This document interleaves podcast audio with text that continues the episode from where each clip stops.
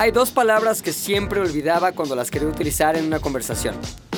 No sabía por qué, pero me desesperaba el hecho de estar explicando o contando algo y llegar irremediablemente al punto de tenerme que callar y decir, ¿cómo se dice? De... ah". Y finalmente, después de unos segundos, recordar que lo que quería decir era la palabra resistencia. Y otra muy parecida y que también se me escapaba. Consistencia. Invariablemente se me olvidaban aunque sabía exactamente lo que quería expresar. ¿Era una coincidencia? ¿Había una explicación profunda y psicológica para este olvido selectivo? Puede ser que sí. A esto se le llama letológica. Letológica. Básicamente, olvido de palabras. Generalmente sucede con las que menos usamos porque nuestra mente trabaja con asociaciones. Y si estas no existen o son poco usadas, entonces, pues se olvidan. Pero en mi caso el olvido podría estar siendo causado por otra cosa. Porque mi intención de usar esas palabras sí era frecuente. Sin embargo, se me iban. Resistencia, consistencia, resistencia, consistencia. Investigué cómo funcionan esos lapsos de desmemoria y supe sobre la técnica de crear nuevas y extraordinarias asociaciones que sirvieran de atajo para llegar a esas palabras cuando la profecía de que no las iba a recordar estuviera a punto de cumplirse. Lo intenté y funcionó. Asocié resistencia con las resistencias de los focos. Esas que se ponen rojas para iluminar. Ahora cada vez que llego el momento de utilizar la palabra en una oración, Resistencia. viene a mi mente la imagen de una resistencia incandescente dentro de un foco y digo sin dudar frases como, la única resistencia que tenemos es el cliente. No se me ha vuelto a olvidar. Después tenía que asociar la palabra consistencia. Consistencia. Primero pensé en ligarla con alguna comida. Consistencia cremosa, por ejemplo. Pero después me pareció mucho mejor ligarla a algo que perteneciera al contexto en el que siempre la intentaba usar. La consistencia de las acciones. La capacidad de ser estable, coherente. La capacidad de durar en un esfuerzo.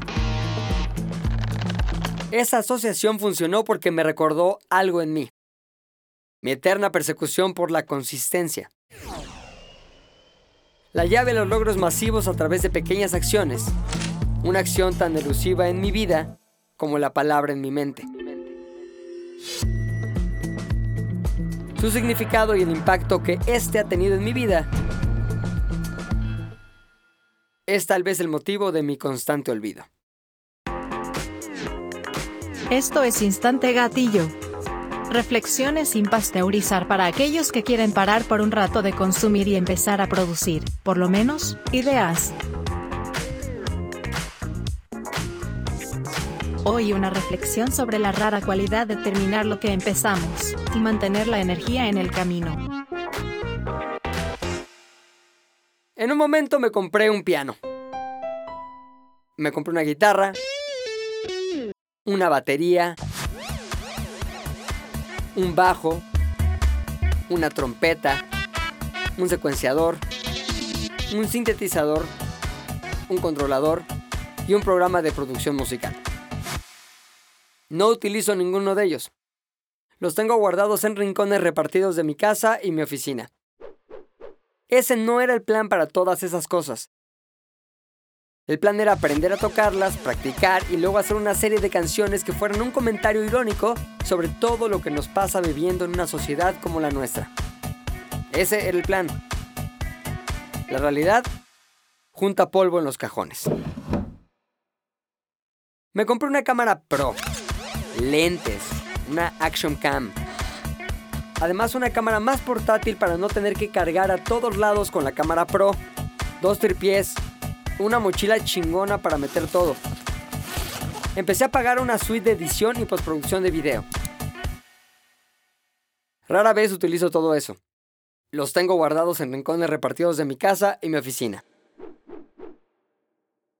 Ese no era el plan para todas esas cosas.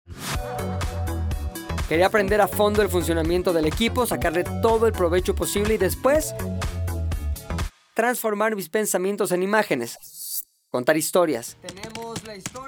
Pues no ha sucedido, aunque todavía pago la suscripción a la suite de edición mes con mes. Nada de esto en su momento se sentía como un gasto, sino como una inversión. El engaño más viejo del libro de las llamadas chaquetas mentales. Tenía todo para efectivamente convertir todos esos gastos en activos.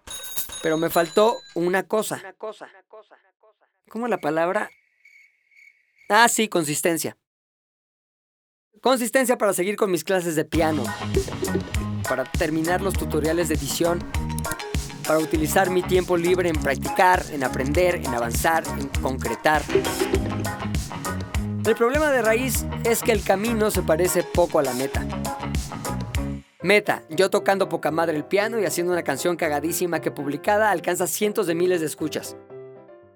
Camino, entender las notas, entender los acordes, armonías, practicar, equivocarme, repetir, frustrarme, intentarlo otra vez, tener avances minúsculos, seguir y luego seguir, seguir, seguir. Seguir. Con la mentalidad incorrecta el camino puede ser horrible, aburrido, desalentador. El resultado, el abandono. Y por eso es tan fácil no ser consistente. Supongo que hay gente que lo es sin sufrimiento. No sé si es por mi naturaleza, por mi crianza, yo no lo soy. Podría culpar a mis genes, a mi personalidad, a mis papás, pero realmente no importa porque a todos nos llega un punto en el que somos dueños de nuestra propia consistencia. Para alimentarla o para matarla diario. Empezar algo siempre se siente bien, cada nueva intención es un universo de posibilidades. Pero conforme avanzamos todo pierde brillo, la realidad empuja a la expectativa y de alguna manera olvidamos la sensación que propulsaba la acción. Y no acabamos lo que empezamos. La consistencia no es inspiración, es la capacidad de continuar en su ausencia. Después de interesarme en el tema, descubrí que realmente no hay trucos para conseguirla, no hay atajos o fórmulas. No importa lo que digan los consejos en cientos de videos de YouTube sobre el tema, o en los libros dedicados a explorar las causas de esa inconsistencia y a plantear soluciones.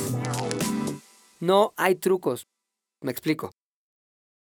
Después de ver todos los videos y leer muchos de los libros, me quedo con dos acciones, dos consejos. crear una rutina y seguirla. Esta última parte es la más crítica, porque es donde están ocultas todas las trampas para hacernos fallar. La frase podría sonar a broma, crear una rutina y seguirla. Es algo así como, ¿cómo ser exitoso? Ten éxito en lo que hagas. La verdad es que no hay mucho más que eso. Al final, el ser consistente solo inicia con la victoria sobre nosotros mismos. Todo se resume a mi propia capacidad de tomar control sobre mis impulsos, mi mente y mi voluntad. Ah, y hacerlo diario. Solo así, lo que hoy es difícil, eventualmente va a ser fácil. Será parte de mi esencia. Pero primero, tengo que vencerme. Lo que más admiro de los güeyes que están mamados no es su cuerpo tonificado y firme o su posibilidad de usar musculosas sin que se vean ridículos. Lo que más admiro es que detrás de ese cuerpo hay una acción diaria, estable y continua para hacer honor al compromiso que se hicieron a sí mismos de estar mamados. Hay mucha gente que lo logra. ¿Por qué yo no? Quiero ser un mamado mental. Este fue el Instante Gatillo con Pilinga 2. Para ZDU. Suscríbete en nuestras plataformas de podcasting para vivir un nuevo Instante Gatillo cada semana.